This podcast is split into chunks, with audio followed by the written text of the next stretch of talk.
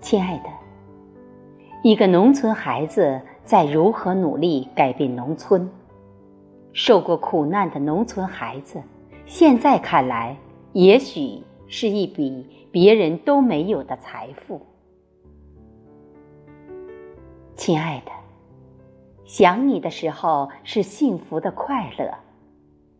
静静的，默默的，没有人打扰，这份思绪荡漾在诗中。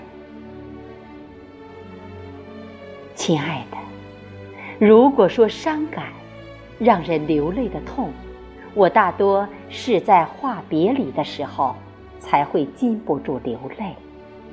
这种情景犹如七仙女和董永，永不得相见。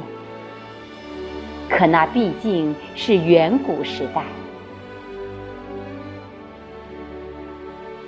亲爱的，如今，即使远在天边，也近在眼前。